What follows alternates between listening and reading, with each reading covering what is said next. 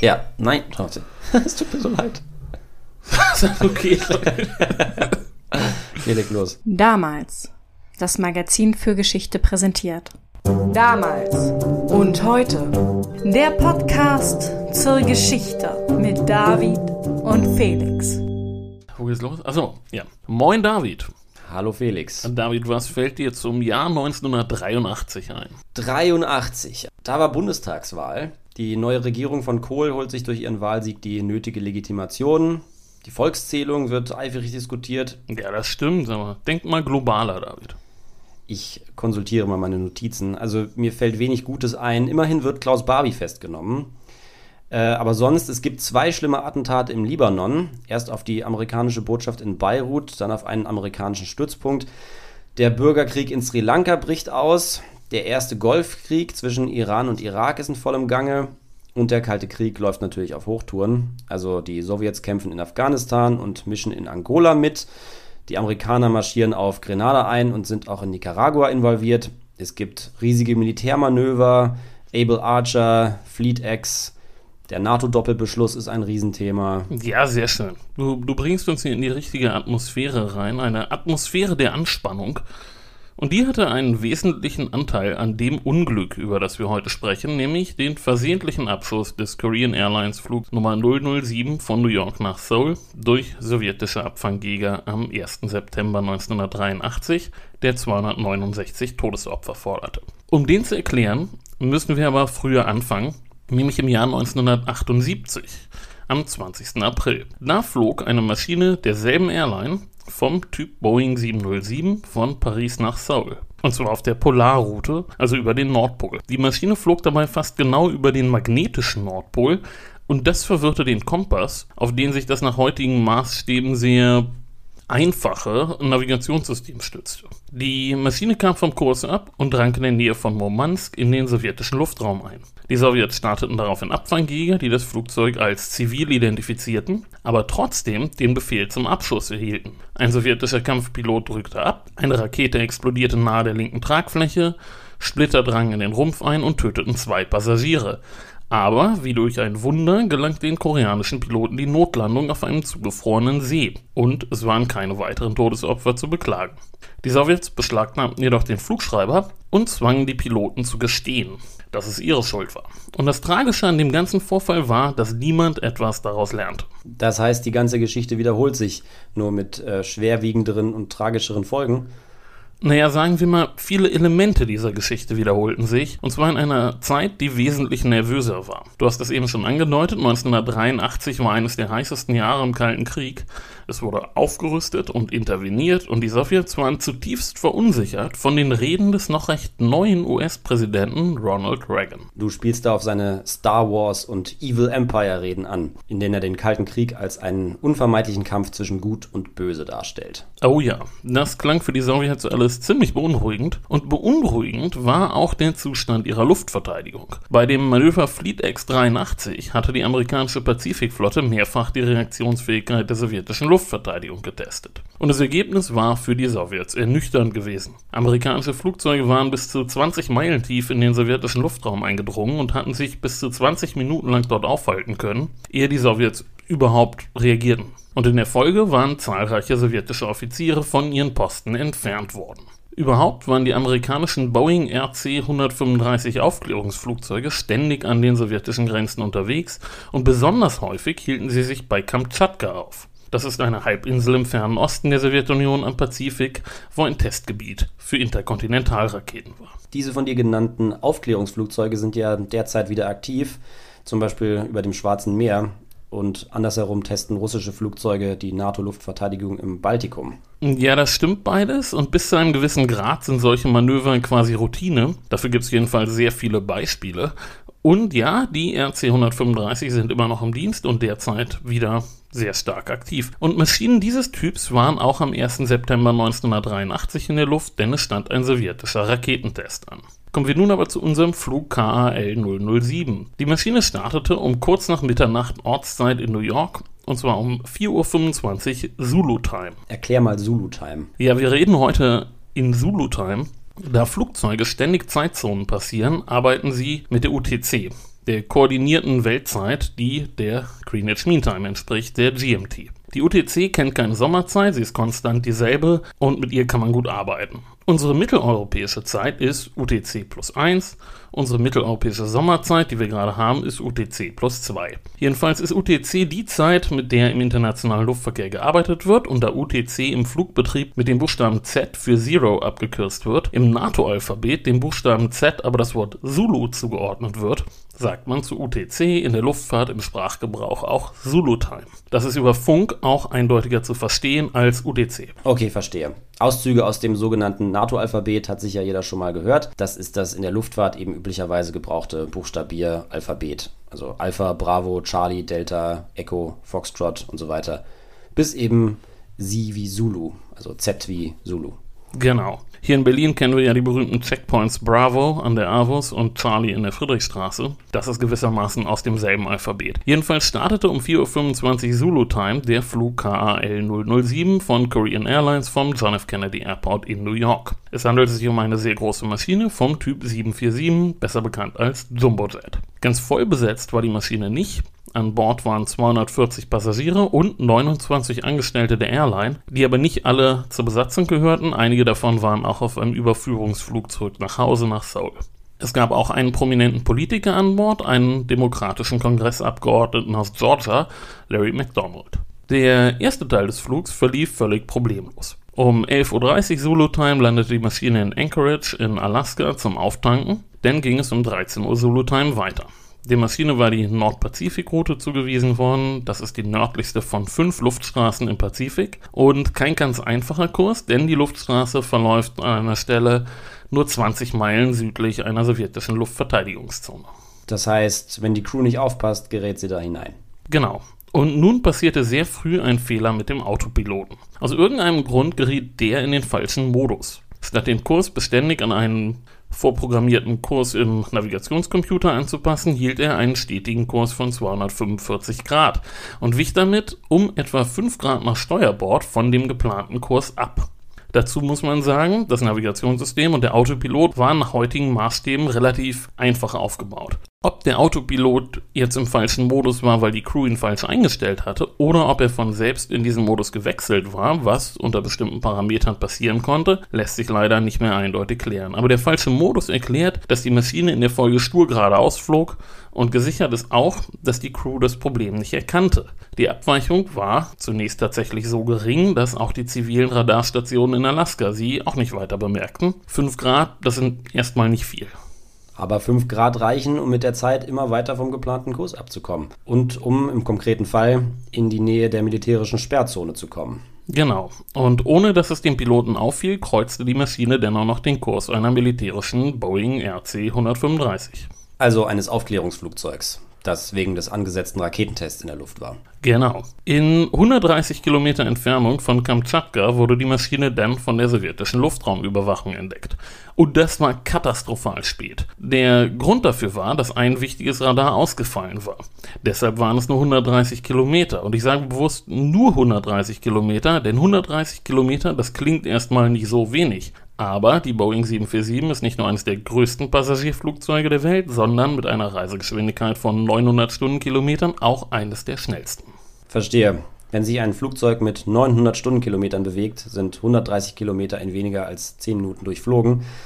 Da ist also wirklich Eile angesagt. Genau, um noch einmal zu verdeutlichen, wie katastrophal diese Leistung der sowjetischen Luftabwehr war, schon die ersten systematisch zur Luftverteidigung eingesetzten Radarstationen überhaupt, die von den Briten 1940 während der Luftschlacht um England eingesetzt wurden, konnten deutsche Bomber auf 200 Kilometer Entfernung erfassen. Und die propellergetriebenen deutschen Bomber flogen wesentlich langsamer als eine moderne Boeing. Genau.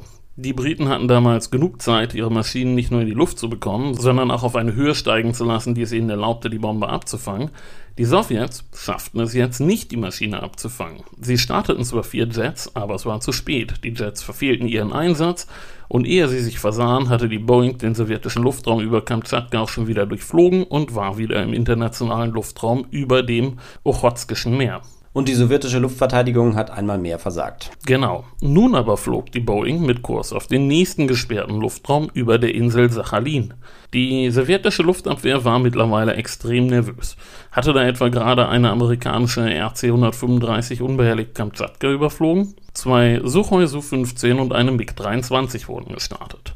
Und der Führungspilot näherte sich der Passagiermaschine bis auf ein paar hundert Meter und er sah Navigationslichter und er erkannte auch die beiden beleuchteten Fensterreihen und identifizierte die Maschine damit eindeutig als eine zivile Maschine. Aber, so sagt er jedenfalls später, 1996 in einem Interview mit der New York Times, in seinen Augen bedeutete das nichts, denn man könne ja leicht ein ziviles Flugzeug für militärische Zwecke umbauen. Er meldete deshalb zwar die Navigationslichter an seine Leitstelle, nicht aber die beleuchteten Fensterreihen. Und zwar in seinen Worten, da er nicht danach gefragt wurde. Er nahm auch keinen Funkkontakt mit der anderen Maschine auf, da er nicht davon ausging, dass die Piloten Russisch können und er selber kein Englisch konnte. Auf Befehl seiner Leitstelle hin gab er denn einige Salven Warnschüsse ab, aber sein Flugzeug war nicht mit Leuchtspurmunition ausgestattet und es war dunkel, also war das im Grunde völlig sinnlos. Weil die Projektile ungesehen im Dunkel der Nacht verschwinden. Die koreanischen Piloten bekommen also weiterhin nichts von all dem mit, weil sie niemand anfunkt und sie die Warnschüsse nicht sehen, ja? Genau. Die später gefundene Aufzeichnung der Stimmenrekorder aus dem Cockpit belegt eindeutig, dass der Abfangversuch an Bord zu keinem Zeitpunkt bemerkt wurde. Was die Crew aber bemerkte, waren die merkwürdigen Windverhältnisse. Unerwarteterweise gab es Gegenwind, während der parallel fliegende Schwesterflug Rückenwind meldete. Man realisierte nicht, dass die andere Maschine weit entfernt war. Die Kursabweichung lag nämlich mittlerweile bei rund 500 Kilometern. Trotzdem, Gegenwind bedeutet einen höheren Benzinverbrauch, also zogen die Piloten die Maschine von 33.000 auf 35.000 Fuß hoch, um weiter oben in der etwas dünneren Luft auch etwas Benzin sparen zu können. Während des Steigflugs verringerte sich jedoch automatisch die Geschwindigkeit. So langsam aber konnten die sowjetischen Kampfjets nicht fliegen. Sie waren daher gezwungen, die 747 zu überholen. Und sie interpretierten den Steigflug als ein Ausweichmanöver. Mittlerweile war die Boeing auch fast wieder im internationalen Luftraum angekommen und es ging jetzt wirklich um Sekunden. Der führenden SU-15 gelang es, sich wieder in Position zu bringen und die Leitstelle befahl ihr, sofort schießen. Ah, okay. Also, um es zusammenzufassen, ein gestresster Offizier will hinterher nicht dafür verantwortlich sein, dass ein unbekanntes Flugzeug den Luftraum durchquert hat, für den er zuständig ist. Und deshalb trifft er auf Grundlage einer sehr dünnen Informationslage eine folgenschwere Entscheidung. Genau. In der Leitstelle der Luftverteidigung war man sich durchaus nicht einig, wie nun zu verfahren sei, aber es kam denn schließlich der Befehl zum Abschuss. Um 18.26 Uhr Zulu-Time eröffnete der Pilot der führenden Suchoi S-15, Major Gennady Nikolajewitsch Osipowitsch, das Feuer. Eine Rakete explodierte dicht hinter dem Flugzeug, beschädigte die Steuerung und sorgte für einen Druckabfall in der Kabine. Die Crew bemerkte nun endlich, dass etwas passiert war, dass das Flugzeug beschädigt war, aber verstand immer noch nicht, was eigentlich los war. Aber sie reagierte auf den Druckabfall und leitete einen Sinkflug ein. Bis 16.400 Fuß gelang der auch noch relativ kontrolliert, aber dann brach die Maschine auseinander und stürzte ins Meer. Und ich nehme an, es gab keine Überlebenden. Nein, die gab es nicht. 269 Menschen fanden den Tod. Und die Suche nach dem Wrack wurde auch schwierig, könnte ich mir vorstellen. Das wurde sie. Die sowjetische Marine begann sofort mit der Suche und ich meine wirklich sofort, nämlich genau neun Minuten nachdem das Flugzeug von ihrem Radar verschwunden war. Und natürlich begannen auch die Amerikaner, Japaner und Koreaner mit der Suche, als sie merkten, dass etwas nicht stimmte, dass das Flugzeug verschwunden war. Aber die können doch schlecht in sowjetischen Gewässern suchen. Das stimmt, aber zumindest suchen sie in den internationalen Gewässern, in denen das Flugzeug abgestürzt sein könnte. Beide Suchen, die sowjetische und die amerikanisch-koreanisch-japanische, wurden natürlich nicht miteinander koordiniert und mehrfach kam es in der Folge zu wirklich brenzligen Situationen. Da kamen sich Schiffe sehr nah und es gab wilde Ausweichmanöver. Aber nach drei Tagen entdeckten die Sowjets schließlich das Wrack des Flugzeugs und zwar bei Moneron, einer kleinen Insel südwestlich von Sachalin. Die Trümmer lagen in nur 174 Meter Tiefe, aber das Flugzeug war völlig zerstört worden. Offensichtlich war die Maschine in der Luft auseinandergebrochen, es gab keine größeren Wrackteile, sondern nur Tausende und Abertausende von Bruchstücken verteilt über ein ziemlich großes Gebiet. Dennoch gelang es sowjetischen Tauchern, den Flugdatenschreiber und die Stimmenrekorder aus dem Cockpit zu bergen. Sie hielten ihren Fund aber geheim wie auch überhaupt die ganze Sache zunächst von sowjetischer Seite geheim gehalten wurde. Das erinnert ja ganz stark an das Verhalten wenige Jahre später bei Tschernobyl. Da haben wir ja ausführlich drüber geredet. Das war die klassische sowjetische Kommunikationsstrategie in der Zeit.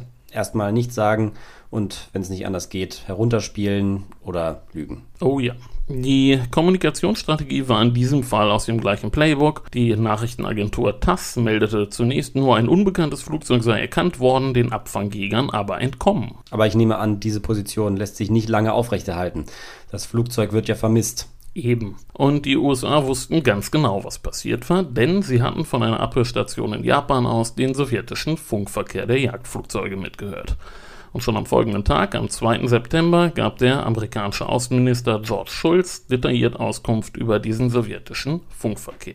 Und am 5. September meldete sich dann Präsident Ronald Reagan mit einer 16-minütigen Ansprache zu Wort. Das ist etwas zu lang, um das hier in Gänze abzuspielen, aber wir hören da trotzdem mal ein paar Minuten rein. Ich verlinke das vollständige Video in den Show Notes für diejenigen, die sich das komplett zu Gemüte führen wollen. Eine Zusammenfassung auf Deutsch liefern wir gleich nach, aber auch wenn ihr jetzt nicht alles versteht, hört euch das mal an, denn der Ton sagt ja auch schon einiges aus. Und ab. My fellow Americans, I'm coming before you tonight about the Korean airline massacre, the attack by the Soviet Union against 269 innocent men, women, and children aboard an unarmed Korean passenger plane. This crime against humanity must never be forgotten, here or throughout the world. Our prayers tonight are with the victims and their families in their time of terrible grief. Our hearts go out to them, to brave people like Catherine McDonald, the wife of a congressman whose composure and eloquence on the day of her husband's death moved us all. He will be sorely missed by all of us here in government. The parents of one slain couple wired me. Our daughter and her husband died on Korean Airline Flight 007. Their deaths were the result of the Soviet Union violating every concept of human rights. The emotions of these parents, grief, shock, anger, are shared by civilized people everywhere. From around the world, press accounts reflect an explosion of condemnation by people everywhere. Let me state as plainly as I can there was absolutely no justification, either legal or moral, for what the Soviets did. One newspaper in India said if every passenger plane is fair game for home air forces, it will be the end to civil aviation as we know it. This is not the first time the Soviet Union has shot at and hit a civilian airliner when it overflew its territory. In another tragic incident in 1978, the Soviets also shot down an unarmed civilian airliner after having positively identified it as such. In that instance, the Soviet interceptor pilot clearly identified the civilian markings on the side of the aircraft, repeatedly questioned the order to fire on a civilian airliner, and was ordered to shoot it down anyway. The aircraft was hit with a missile and made a crash landing. Several innocent people lost their lives in this attack, killed by shrapnel from the blast of a Soviet missile. The Soviets scrambled jet interceptors from a base in Sakhalin Island. Japanese ground sites recorded the interceptor plane's radio transmissions, their conversations with their own ground control. We only have the voices from the pilots. The Soviet ground to air transmissions were not recorded. It's plain, however, from the pilot's words that he's responding to orders and queries from his own ground control. Here's a brief segment of the tape, which we're going to play in its entirety for the United Nations Security Council tomorrow.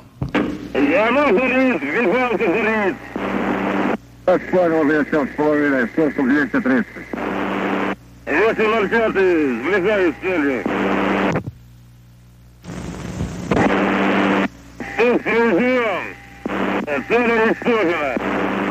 Выходи из атаки. Those were the voices of the Soviet pilots. In this tape, the pilot who fired the missile describes his search for what he calls the target. He reports he has it in sight. Indeed, he pulls up to within about a mile of the Korean plane, mentions its flashing strobe light and that its navigation lights are on. He then reports he's reducing speed to get behind the airliner, gives his distance from the plane at various points in this maneuver, and finally announces what can only be called the Korean airline massacre. He says he has locked on the radar, which aims his missiles, has launched those missiles, the target has been destroyed, and he is breaking off the attack. We are more determined than ever to reduce and, if possible, eliminate the threat hanging over mankind. We know it will be hard to make a nation that rules its own people through force to cease using force against the rest of the world, but we must try. This is not a role we sought. We preach no manifest destiny. But like Americans who began this country and brought forth this last best hope of mankind, history has asked much of the Americans of our own time. Much we have already given. Much more we must be prepared to give. Let us have faith in Abraham Lincoln's words that right makes might, and in that faith, let us to the end dare to do our duty as we understand it. If we do, if we stand together and move forward with courage, then history will record that some good did come from this monstrous wrong that we will carry with us and remember for the rest of our lives. Thank you. God bless you and good night. Okay, wir haben jetzt den Anfang, einen Teil aus der Mitte und das Ende gehört. Zu Beginn nennt Präsident Reagan einige Opfer beim Namen und schildert die Trauer ihrer Angehörigen und er verurteilt den Abschuss als Massaker und als Verbrechen gegen die Menschheit, das nicht zu entschuldigen ist. Er erinnert auch an den vorherigen Abschuss eines Passagierflugzeugs, den du vorhin erwähnt hast. In der Mitte wird der Funkverkehr der sowjetischen Piloten eingespielt. Und am Ende betont er noch einmal, dass die USA eine konsequente Haltung einnehmen werden. Das sind natürlich deutliche Worte und ganz besonders deutlich spricht das vernichtende Beweismaterial. Reagan lässt sich die Chance natürlich nicht entgehen zu zeigen, wozu das Evil Empire fähig ist.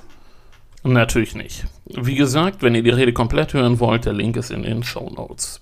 Wie von Reagan angekündigt, spielte die amerikanische UN-Botschafterin Jean Kirkpatrick dann am folgenden Tag im UN-Sicherheitsrat die Aufnahmen in ihrer ganzen Länge ab. Und die Reaktion der Welt darauf war sicher eindeutig, nehme ich an. Zu Recht muss man ja auch sagen, man schießt keine Passagierflugzeuge ab. Na klar, die Aktion wurde allgemein verurteilt, nur vom UN-Sicherheitsrat natürlich nicht. Weil die Sowjets ihr Veto einlegen, klar. Aber wie reagieren die Sowjets denn auf die Veröffentlichung der Aufnahmen? Irgendwie müssen sie sich ja dazu äußern. Naja, am 8. September mussten sie notgedrungen zugeben, dass sie das koreanische Flugzeug abgeschossen haben aber sie widersprachen dem dargestellten Hergang in vielen Details, um Zweifel an der amerikanischen Darstellung zu sehen. Dass dies völlig bewusst geschah, ist heute eindeutig belegt. Das geht aus mehreren Memos aus der sowjetischen Führungsebene hervor, die nach der Wende veröffentlicht wurden. Die Strategie war zu sagen, das Flugzeug wurde zu Recht abgeschossen, das eben doch eigentlich ein Spionageflugzeug war. Und eine Entschuldigung gegenüber Südkorea und den Familien der Opfer blieb dementsprechend aus. Und diese Strategie verfängt sich ja auch bei einigen, nehme ich an. Oh ja, natürlich. Aber zu den zahlreichen Verschwörungstheorien, die ja zu jedem Unglück leider mit dazugehören, weil ja nicht sein kann, was nicht sein darf, im Sinne dessen, dass es einfach nicht in das eigene Weltbild passt, dazu komme ich gleich noch. Und jetzt Werbung. Wir möchten euch heute auf einen anderen Podcast aus dem Konradin Verlag hinweisen. Im Bild der Wissenschaft Podcast spricht der Wissenschaftsjournalist Tim Schröder mit Wissenschaftlerinnen und Wissenschaftlern über spannende Fragen aus verschiedensten Forschungsbereichen. Wie kann die Wissenschaft helfen, die Herausforderungen unserer Zeit zu meistern? Was werden die nächsten großen Innovationen? Und was gibt es auf der Erde und im Universum noch zu entdecken? In der ersten Folge geht es um Hacking und die Frage, wie man sich vor Hackerangriffen schützen kann. Die könnt ihr jetzt auf allen Podcast-Plattformen hören. Einfach nach Bild der Wissenschaft Podcast suchen oder ihr findet ihn auch auf der Website wissenschaft.de. Und weiter geht's. Erstmal ging es politisch brisant weiter. Am selben Tag, dem 8. September, war nämlich ein Treffen zwischen dem amerikanischen Außenminister Schulz und dem sowjetischen Außenminister Gromyko angesetzt. Und zwar in Madrid. Und das Treffen fand auch statt, aber die Atmosphäre war angespannt. Ja, das kann man so sagen. Schulz bezeichnete die Ausführungen Gromykos anschließend sehr knapp als unbefriedigend. Ja, das PR-Spiel geht eindeutig an die Amerikaner. Wobei die Lage natürlich auch so eindeutig gewesen ist, dass sie es kaum hätten verlieren können, selbst wenn sie es gewollt hätten. Was für konkrete Folgen hat das Unglück denn? Es muss ja eine Untersuchungskommission gegeben haben, die sicherlich auch Empfehlungen ausgesprochen hat, was zu tun sei, damit sowas nicht mehr vorkommt. Oh ja, ein sehr wichtiger Schritt in die richtige Richtung geschah aber schon davor. Am 16. September verlas der stellvertretende Pressesprecher des Weißen Hauses, Larry M. Speaks, während des täglichen Pressebriefings vor Reportern eine kurze Meldung, die, und man muss das wirklich so sagen, das Leben eines jeden Einzelnen von uns maßgeblich verändert hat. Und ich lese die Meldung jetzt einfach mal vor. In their recent statements on the Korean Airlines tragedy, senior Soviet officials have shocked the world by their assertion of the right to shoot down innocent civilian airliners, which accidentally intrude into the Soviet airspace. Despite the murder of 269 innocent victims, The Soviet Union is not prepared to recognize its obligations under international law to refrain from the use of force against civilian airliners. World opinion is united in its determination that this awful tragedy must not be repeated. As a contribution to the achievement of this objective, the President has determined that the United States is prepared to make available to civilian aircraft the facilities of its Global Positioning System when it becomes operational in 1988. This system will provide civilian airliners three dimensional positional information. Okay, wer dem nicht folgen konnte, die Amerikaner kündigen da an, ihr für militärische Zwecke entwickeltes GPS-System zur Nutzung durch die zivile Luftfahrt freigeben zu wollen, sobald es fertig entwickelt ist. Genau, und seit dem Jahr 2000 steht GPS nicht nur für die Luftfahrt, sondern für jede Art der Anwendung frei zur Verfügung. Und wie ihr sicher wisst, verwenden fast alle weltweit verbauten Navigationssysteme, sei es in einem Flugzeug oder in einem Auto, in einem Mobiltelefon oder in einer Smartwatch, dieses GPS-System.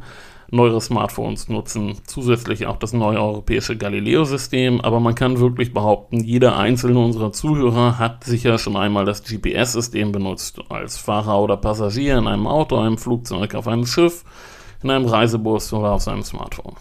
Na klar, das ist eine noble Geste der amerikanischen Regierung, die natürlich auch als solche verkauft wird. Die Amerikaner nutzen die Chance klarzustellen, wer die Guten sind. Na klar, die ganze Geschichte passte perfekt in die Rhetorik von Ronald Reagan. Hier sind die Guten, dort ist das Reich des Bösen. Aber kommen wir zur Untersuchung des Unglücks zurück. Erstmal wurde die Nordpazifikroute vorläufig für den Luftverkehr geschlossen. Dann startete die zuständige International Civil Aviation Organization, die ICAO, ihre Untersuchung. Dafür war sie auf die freiwillige Kooperation der involvierten Länder angewiesen und das waren in diesem Fall vier. Das Land, wo das Unglück stattfand, die Sowjetunion, das Land, in dem das Flugzeug angemeldet war, Südkorea, das Land, in dessen Luftraumüberwachung das Flugzeug angemeldet war, das war Japan und das Land, in dem das Flugzeug gebaut worden war, das waren die USA. Die ICAO konnte nur auf Beweismittel zurückgreifen, die diese Länder freiwillig einreichten und das hieß in diesem Fall, sie konnte nicht auf die sowjetischen Radaraufzeichnungen zurückgreifen, auch nicht auf die Tapes aus dem Cockpit und nicht auf den Flugdatenschreiber und so weiter. Weil die Sowjetunion nicht kooperiert. Genau. Der Flugzeughersteller Boeing und die Firma Litton, die das verbaute Navigationssystem hergestellt hatte, halfen dabei, den möglichen Unglückshergang zu simulieren und darauf musste man sich nun verlassen, auf diese Simulation. Der daher nur vorläufige Abschlussbericht vom 2. Dezember erkannte auf einen Fehler in der Bedienung des Autopiloten, der wahrscheinlich im falschen Modus war, was von der Crew aber nicht bemerkt worden war, weshalb sie stur geradeaus flog und versehentlich in den sowjetischen Luftraum geriet. Als Konsequenz beschloss die Behörde nun eine Ergänzung ihrer Regeln für die Luftfahrt, nämlich ein absolutes Verbot von Waffengewalt gegen in der Luft befindliche zivile Luftfahrzeuge. Wörtlich hieß das dann, The contracting states recognize that every state must refrain from resorting to the use of weapons against civil aircraft in flight, and that in case of interception, the lives of the persons on board and the safety of the aircraft must not be endangered. Auf Deutsch, die Vertragsstaaten erkennen an, dass jeder Staat den Waffengebrauch gegen zivile Luftfahrzeuge, die sich in der Luft befinden, zu unterlassen hat und dass im Falle eines Abfangmanövers die Leben der Personen an Bord und die Sicherheit des Luftfahrzeugs nicht gefährdet werden dürfen. Genau, bisher hat es ein solches Verbot nämlich nicht gegeben. Und die Sowjets stimmen dem zu? Natürlich nicht. Das Verbot wurde daher erst in den 1990er Jahren von allen Mitgliedstaaten ratifiziert. Bis dahin gab es, wie du weißt, einige wirklich bedeutende politische Veränderungen. Immerhin wurde aber schon 1986 ein gemeinsames Luftüberwachungssystem der Sowjetunion, der USA und Japans für den Raum im Pazifik beschlossen. Und dieses sah erstmals auch die Einrichtung von direkten Kommunikationskanälen aller drei Länder in Sachen Luftraumüberwachung vor. Das hat es bis dahin auch noch nicht gegeben.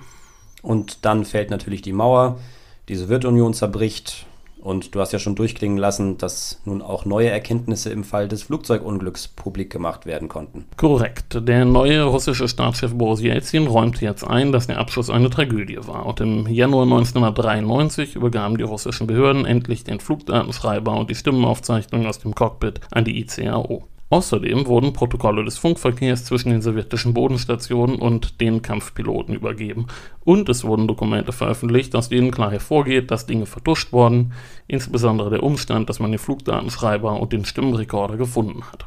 Aus dessen Aufzeichnungen ging dann wiederum klar hervor, dass die Crew ihren Navigationsfehler tatsächlich wie vermutet zu keinem Zeitpunkt bemerkt hatte, dass sie nicht, wie von russischer Seite behauptet, angefunkt worden war und auch, dass sie die Warnschüsse mit der nicht leuchtenden Munition nicht bemerkt hat.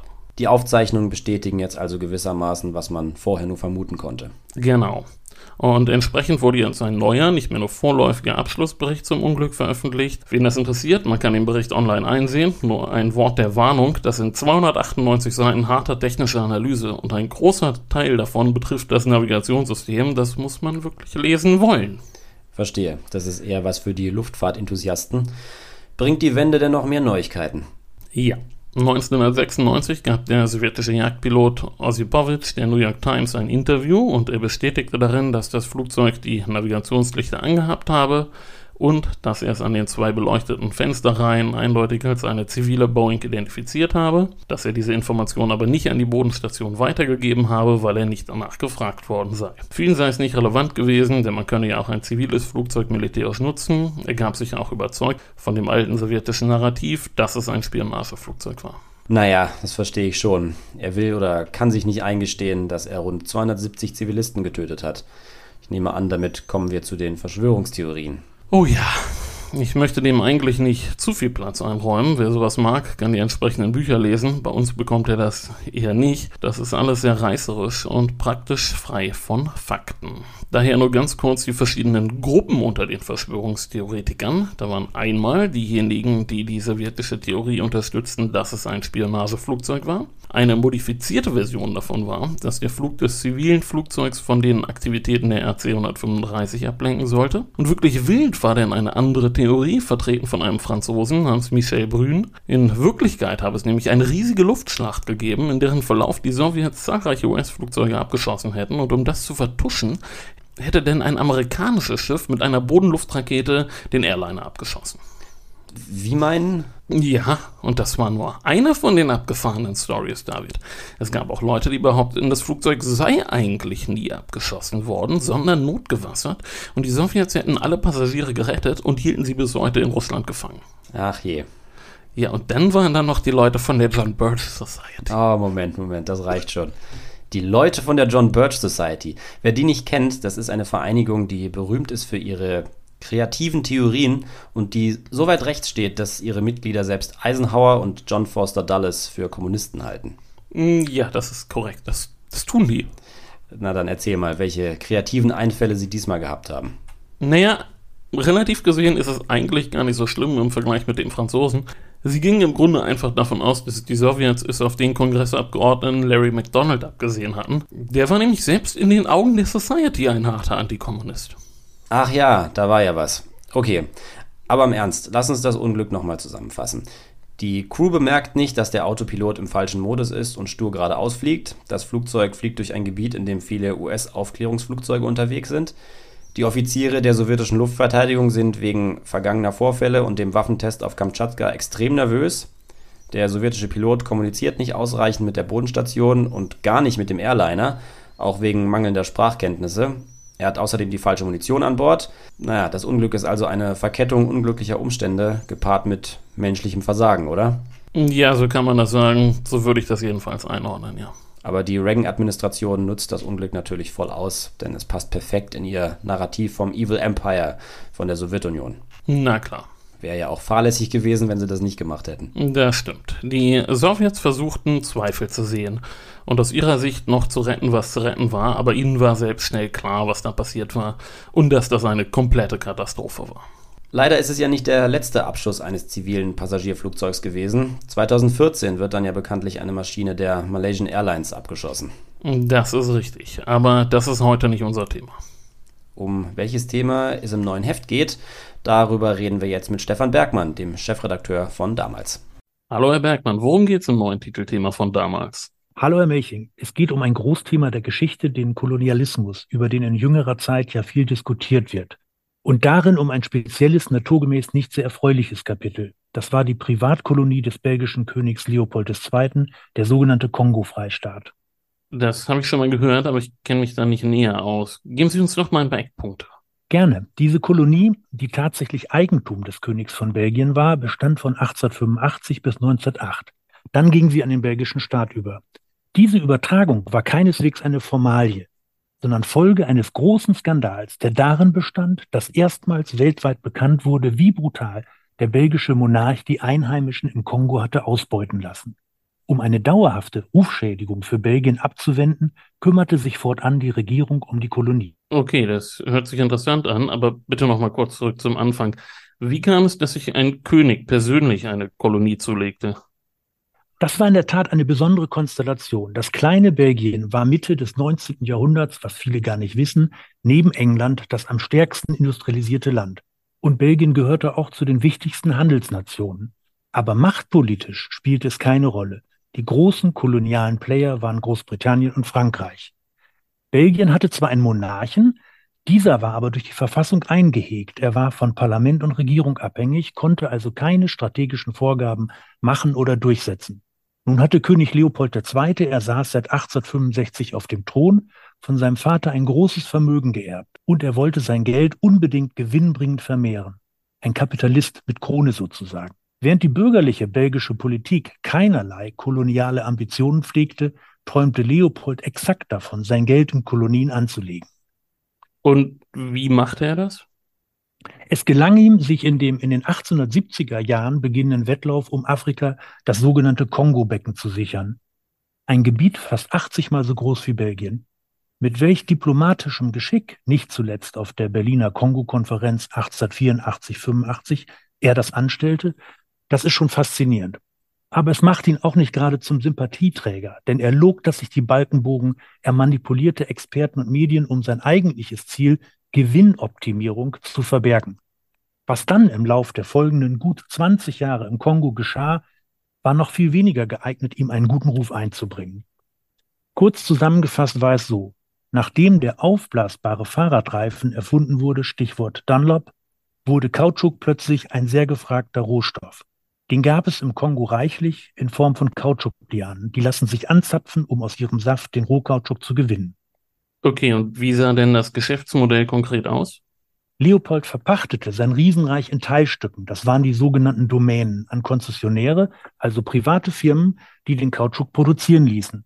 Der König war an allen Gewinnen beteiligt und betrieb sogar seine eigene Domäne. Worin genau bestand denn der Skandal? Die Konzessionäre nötigten die Einheimischen schlicht dazu, den Kautschuk zu sammeln. Wer nicht freiwillig mitmachte, der wurde gezwungen, und zwar mit roher Gewalt. Eine private Söldnerarmee, die sogenannte Force Publique, geführt von weißen Offizieren, diente dazu, die Menschen nach Belieben zu drangsalieren. Es kam zu unfassbaren Brutalitäten. Da wurden zum Beispiel Kindern Hände abgehackt, wenn die Eltern nicht genügend schnell die gewünschte Menge Kautschuk sammelten. Eine schreckliche Mischung aus Zwangsarbeit und Terror. Zehntausende Menschen wurden getötet, verstümmelt, starben an Hunger oder Misshandlungen. Das ist harter Tobak. Das muss man erstmal verdauen. Stimmt, das ist wirklich kein Ruhmesblatt der Geschichte, wie auch der Kolonialismus insgesamt, was ja klar ist. Interessanterweise ist das Wissen über die Privatkolonie Leopolds heute längst weitgehend wieder in Vergessenheit geraten. Auch daher ist es wichtig, so meine ich, daran zu erinnern. Wir berichten natürlich auch darüber, wie die Belgier heute damit umgehen. Und wie tun sie das? Ich sage mal so, da ist noch viel Luft nach oben. Eine sehr anschauliche Möglichkeit, auf den Spuren des belgischen Kolonialismus zu wandeln, ist übrigens das große Afrika-Museum in Tervuren bei Brüssel. Ich war vor etwa zwei Jahren dort. Es ist sehr interessant, auf schräge Art auch beeindruckend. Es ist ein Prachtbau, in dem Leopold seine umfängliche afrikanische Sammlung unterbringen wollte. 1910, ein Jahr nach dem Tod des Königs, wurde es eröffnet und präsentierte all das, was er neben den unfassbar hohen Gewinnen in Afrika hatte zusammenraffen lassen ausgestopfte Großtiere, ethnografische Objekte, Kunstschätze jeder Art.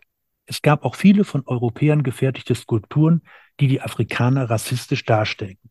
Erst in den 2000er Jahren wurde das Museum konzeptionell so verändert, dass es als Symbol des Kolonialismus hinterfragt wird.